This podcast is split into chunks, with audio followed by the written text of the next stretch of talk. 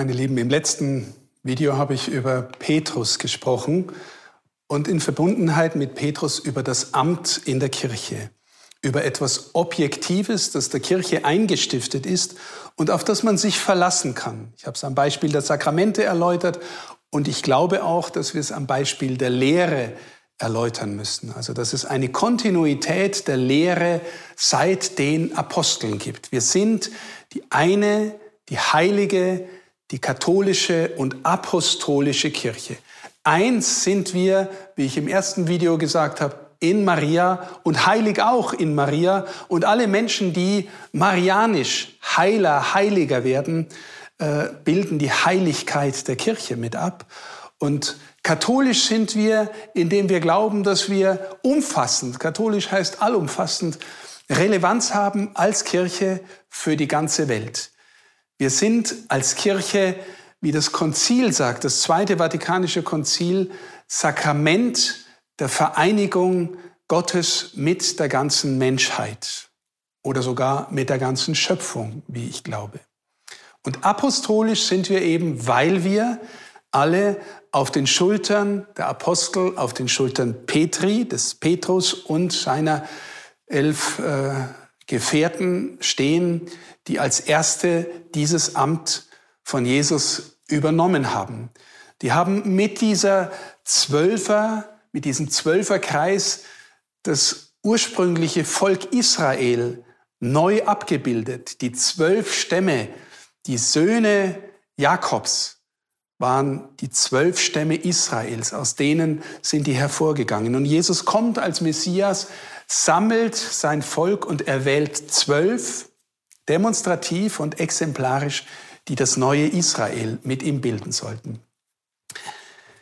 Seitdem, meine Lieben, ist die Nachfolge dieser Apostel weitergegeben worden durch Handauflegung.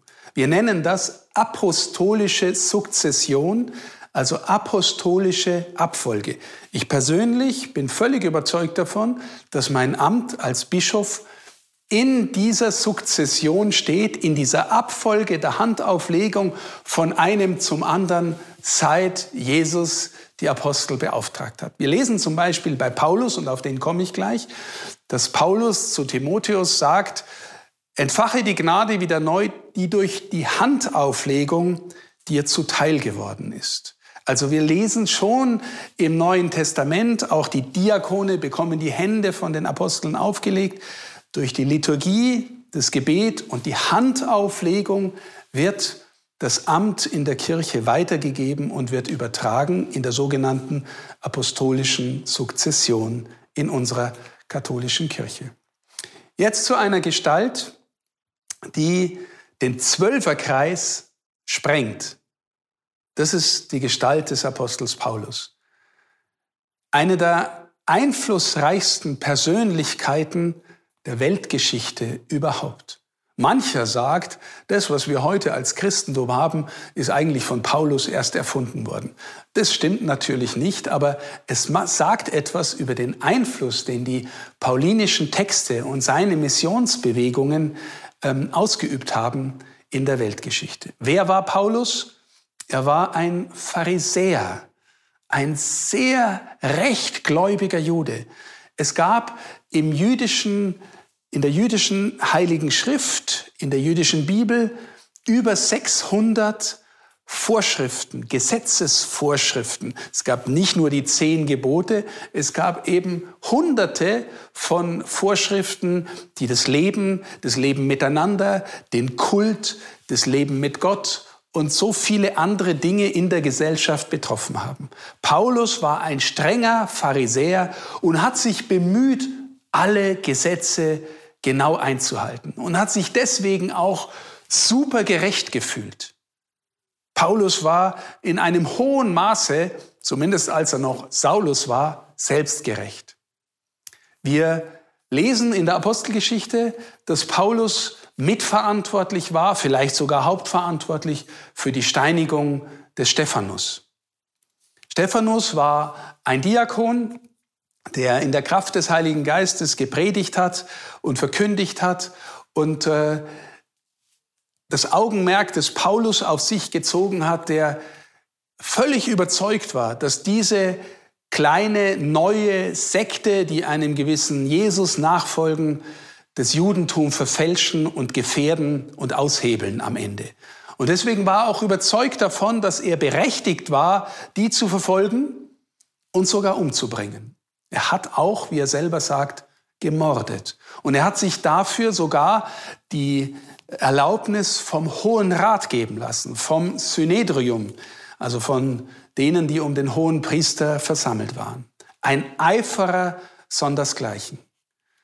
Und dieser Paulus, der hochgebildet war, der das römische Bürgerrecht hatte, deswegen vermutlich auch ähm, Latein gesprochen hat, der Griechisch geschrieben hat, sehr gutes Griechisch geschrieben hat und der natürlich ein Jude war und äh, Hebräisch oder Aramäisch äh, gesprochen hat. Sehr gebildet, beim besten Lehrer, heute würde man sagen, beim besten Theologieprofessor der damaligen Zeit studiert und ausgebildet und in diesem Sinn eben ein Eiferer vor dem Herrn. Dieser Paulus erlebt sein berühmtes Damaskus-Erlebnis, das ist sprichwörtlich geworden. Als er auf dem Weg nach Damaskus ist, um die Christen zu verfolgen, erlebt er eine Erscheinung des Herrn, die ihn umwirft. Buchstäblich vergeht ihm Hören und Sehen. Buchstäblich. Wir sagen auch das noch manchmal, äh, da wird dir Hören und Sehen vergehen. Paulus erlebt die Begegnung mit Jesus, der ihn anspricht. Wir wissen nicht genau, welche Gestalt von Herrlichkeit war, das war oder welche, welche Akustik das war. Auf jeden Fall wissen wir, dass es ihn umgeworfen hat. Die Apostelgeschichte von Lukas erzählt dreimal ausführlich diese Bekehrungserfahrung des Paulus. Es hat ein eigenes Fest in unserer Kirche, Pauli Bekehrung, das immer wieder neu gefeiert wird. So wichtig war das für unsere Kirche. Und Paulus erzählt diese Geschichte, wie der Herr ihn anspricht und Jesus stellt die interessante Frage, die mich immer wieder erschüttert. Warum verfolgst du mich? Warum verfolgst du mich? Er könnte doch auch fragen, warum verfolgst du äh, die, die an mich glauben, meine Jüngerinnen und Jünger? Aus dieser, aus dieser Beschreibung, warum verfolgst du mich, findet Paulus auch ein anderes Bild für die Kirche, nämlich die Kirche als Leib Christi. Die, die zu Jesus gehören, sind Teil seines mystischen Leibes. Wir sind gewissermaßen ihm geistlich einverleibt. Auch das, liebe Geschwister, lässt uns die Frage stellen, was bedeutet das geistlich für mich? Paulus spricht ganz oft davon, dass er in Christus ist in Christus. Ich habe vorher in einem äh, ersten Video davon gesprochen, dass ich, dass Don Bosco eine Art Vater für mich ist oder dass die Mutter Gottes unsere Mutter ist. Manchmal kriege ich Briefe von Mitbrüdern aus dem Salesianerorden, die abschließen mit dem Gruß in Don Bosco, dein sowieso. In Don Bosco, dein sowieso. Das heißt, das kann man sich räumlich vorstellen. Wir sind mit Don Bosco unterwegs und sind gewissermaßen in seinem Herzschlag, in sein, im Atemraum, in seiner Atmosphäre eingetreten und in dem sind wir Brüder geworden und in diesem Atemraum grüßen wir einander. Und Paulus fühlt sich zutiefst hineingenommen in die Gegenwart Jesu, der in seinem Inneren lebt, lebendig ist, der sein Leben und Denken fortan bestimmt. Er sagt an einer Stelle, wir nehmen alles Denken gefangen so, dass es Christus gehorcht. Oder er sagt an einer anderen Stelle, nicht mehr ich lebe, Christus lebt in mir. Das heißt, da ist irgendwie so eine tiefe Verbundenheit, dass dieser Paulus in eine Überzeugung findet, die ihn unglaublich weit hinausgehen lässt. Also ich stelle mir manchmal vor, wir glauben, dass wir aus der Schrift Hinweise haben, dass er nach diesem Bekehrungserlebnis erstmal drei Jahre in die Wüste geht. Er erzählt davon, dass er in Arabien war. Und ich stelle mir vor, wie er das verarbeitet, wie er das sortiert, wie er, wie er erkennen lernt, dass alles, was Jesus gebracht hat, offenbart hat, der Gekreuzigte, dass das alles das erfüllt, was im Alten Testament verheißen ist. Ich mache es an ein paar Beispielen deutlich. Was sind die großen Themen des Alten Testamentes? Das Gesetz und die Propheten.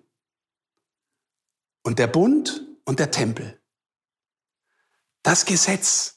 Paulus, der alle Gesetze halten wollte, streng, fieberhaft, spürt plötzlich, wenn ich alle Gesetze ganz genau halte, bin ich dann schon gerecht? Oder neige ich noch mehr zur Selbstgerechtigkeit, zum Stolz, weil ich so toll bin? Gott muss mich jetzt gern haben, weil ich so großartig alle Gesetze halte. Und Paulus spürt, in Christus ist jedes Gesetz, das Gott hat, erfüllt. In ihm ist alles erfüllt. Denkt nicht, sagt Jesus in der Bergpredigt, ich bin gekommen, das Gesetz aufzuheben. Ich bin gekommen, es zu erfüllen. Jesus macht den inneren Sinn von allem, woraufhin das ganze Gesetz, das ganze Alte Testament läuft, macht er deutlich. Lest die Bergpredigt und lest die Bezüge, die, die Jesus zum Alten Testament nimmt. Und dann die Propheten. Der größte der Propheten war Elia. Oder Mose wird auch als der Prophet gefeiert und sagt im Buch Deuteronomien, einen Propheten wie mich wird Gott euch senden. Und die Menschen fragen Jesus, bist du der Prophet, der in die Welt kommen soll? Und ihm erfüllt sich alle Prophetie Israels. Über den Tempel habe ich schon gesprochen, als das Thema Wohnort Gottes, das sich durchs Alte Testament zieht. Jesus ist die Vereinigung von Schöpfung, von Gottheit und Menschheit. In ihm ist es passiert. Er ist gewissermaßen der lebendige Tempel und wird sagen, reiß diesen Tempel. Und er meint den Tempel seines Leibes, reißt ihn nieder.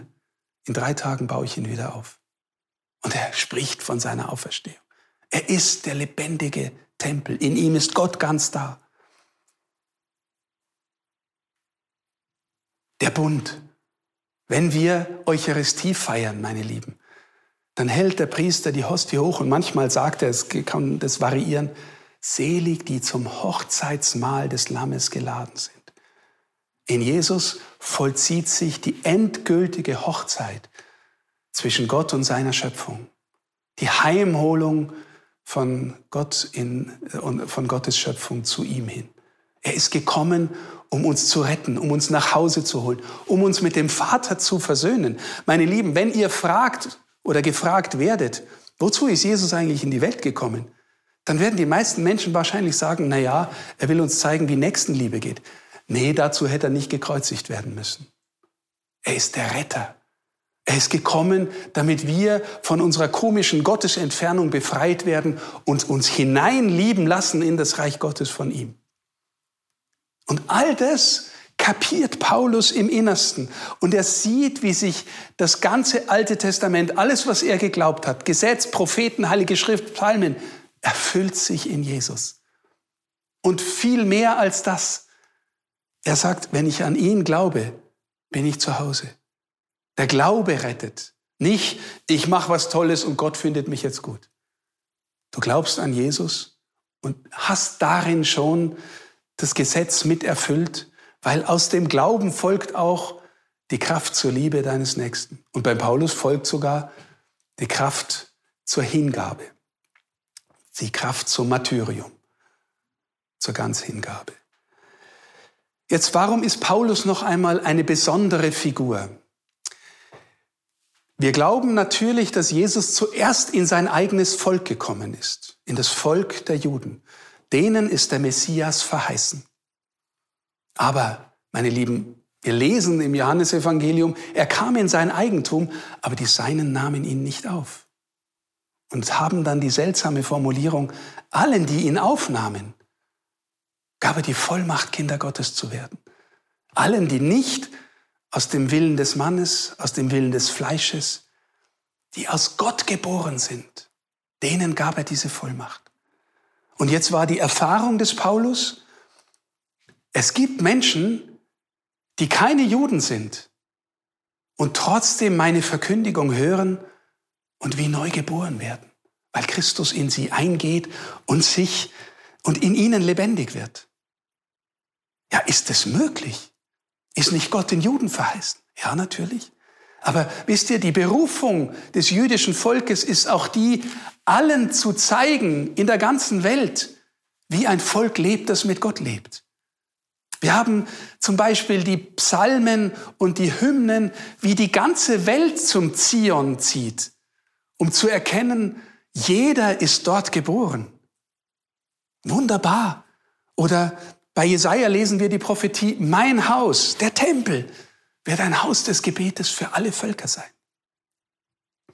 Das heißt, der Paulus macht diese Erfahrung, da gibt es jetzt Menschen, die keine Juden sind, die nicht beschnitten sind als Männer, die nicht das Gesetz kennen. Können die trotzdem Christen werden? Jünger Jesu und Jüngerinnen Jesu? Können die das trotzdem? Und Paulus sagt, ja, der Geist schenkt's. Petrus erkennt es später auch. Und dann kommen die, und das erzählt uns auch die Apostelgeschichte, dann kommen die in Jerusalem zusammen. Der Paulus kommt mit seinem Begleiter dorthin und erzählt, was ihm passiert ist.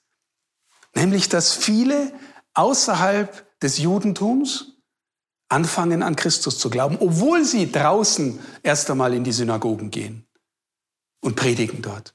Und auf einmal kommen alle anderen dazu.